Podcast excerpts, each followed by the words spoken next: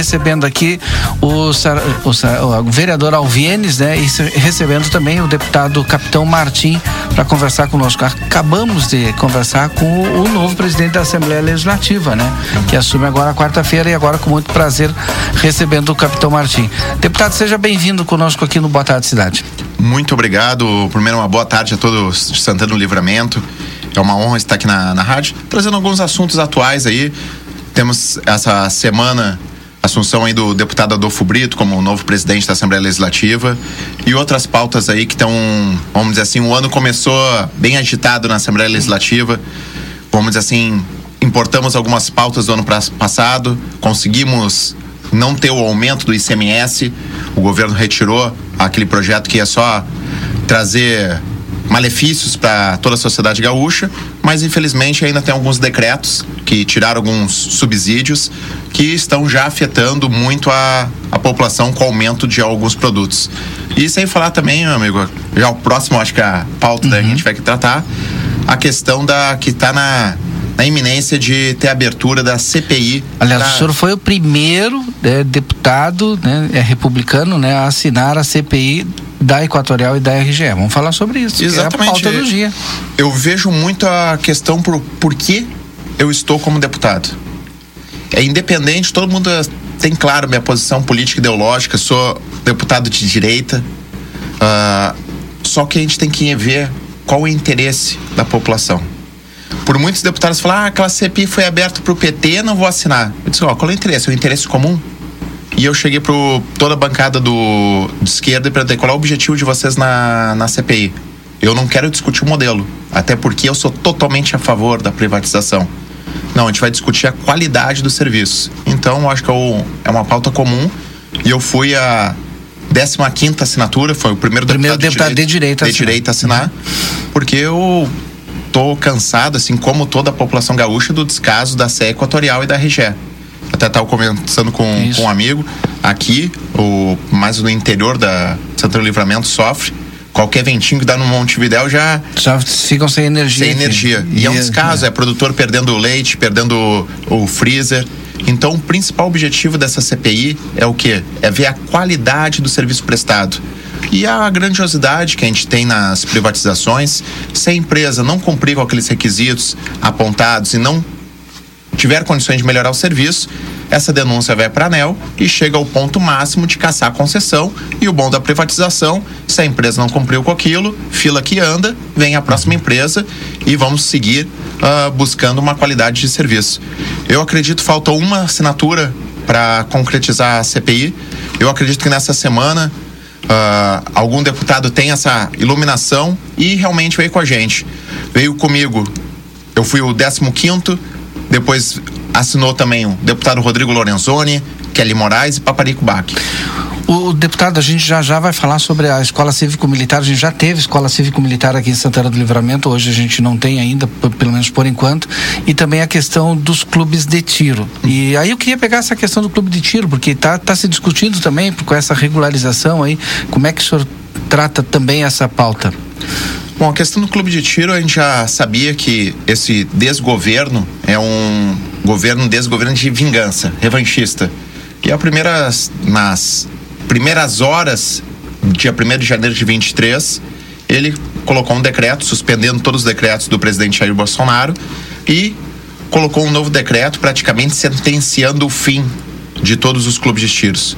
Hoje abriu que a gente está para suspender esse decreto uma grande amigo, irmão que está lutando em Brasília, o deputado federal Sanderson, está possivelmente agora em fevereiro vote a votação aquele PDL para assustar os decretos desse desgoverno. E eu digo que o nosso ponto de inflexão é simples, é o que está acabando com tudo o clube de tiro que a gente tem que derrubar, que é a questão do distanciamento. Que é um quilômetro e meio. É um quilômetro. Um quilômetro. Então, vamos dizer assim, vai fechar mais de 90% dos clubes. Em Porto Alegre tem clubes uh, centenários que vão ter que fechar as portas. Infelizmente é a política desse desgoverno, quer acabar tudo, quer uh, tirar o direito à legítima defesa do, do cidadão e o principal, acabar com uma atividade economicamente rentável, que movimenta muito da sociedade, traz empregos, tudo. Infelizmente, é a situação desse desgoverno e a gente está buscando, através dos nossos deputados federais, o deputado Sanders está encabeçando isso, outros deputados, o Coronel Zuco também está presente, para ver se a gente consegue, com esse PDL, sustar esses decretos e principalmente a questão do distanciamento que está prejudicando em muitos clubes de tiro. Bom, agora a Escola Cívico-Militar. Escola Cívico-Militar, estou aqui com o nosso vereador Alviens. Novamente, eu digo, a gente não tem paz nesse governo Lula. É um ataque ao direito à legítima defesa, e o ataque às escolas cívico-militares. É um modelo que não tem quem fale ao contrário, um modelo de sucesso. Basta ir em qualquer escola cívico-militar, fala com os professores, vê o desempenho dos alunos no último IDEB que teve. As escolas subiram de rangue no, no IDEB. E eu falo, é a mesma escola, são os mesmos professores, só que é um modelo que traz disciplina e direcionamento para nossos alunos. O governo federal acabou com esse com esse modelo, tanto que a, a escola aqui de cívico-militar de Santana Livramento teve que retirar os monitores. Só que na Assembleia Legislativa a gente está procurando soluções. Primeira solução foi uh, procurar o nosso governador do estado, Eduardo Leite, que num primeiro momento falou que ia, não, eu vou absorver as escolas do modelo federal. Precisaria de um decreto estadual. Não foi feito. Então a gente partiu para outra alternativa, a municipalização das escolas cívico-militares. Por isso que hoje eu estou aqui em Santana do Livramento.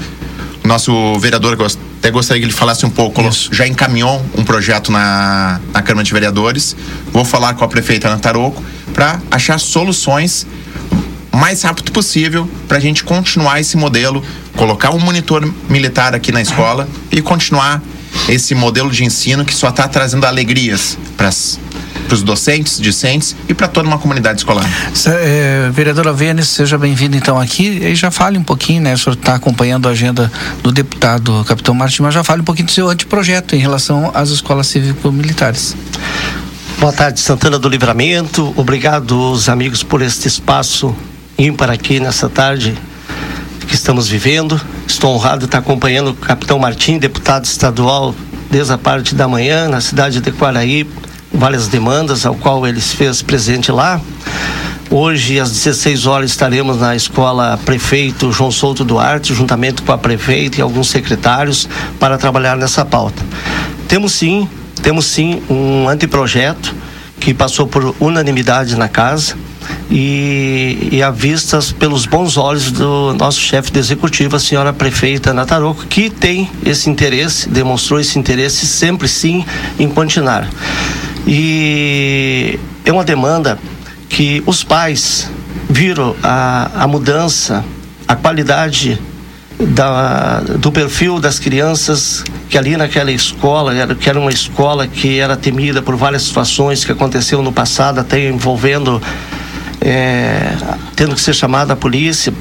Hoje é uma a, a segurança que passa numa escola cívico-militar, pessoas é, trabalhando na mesma, né, como são militares, as coisas que não são bem vistas na sociedade não se aproximam. Não estou menosprezando em nenhum momento as outras escolas.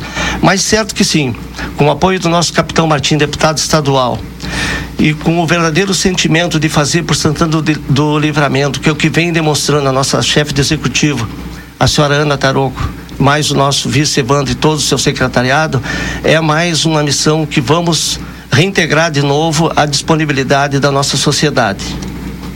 Obrigado, então, vereador Alvienes, obrigado, deputado Capitão Martim, aqui pela sua visita aqui e a gente falar sobre esses temas aí, essas pautas. Muito obrigado, estou sempre à disposição, deixo à disposição de todos os ouvintes, minhas redes sociais, Capitão Martim, e eu estou disposto aí a tudo que tiver de demanda da cidade.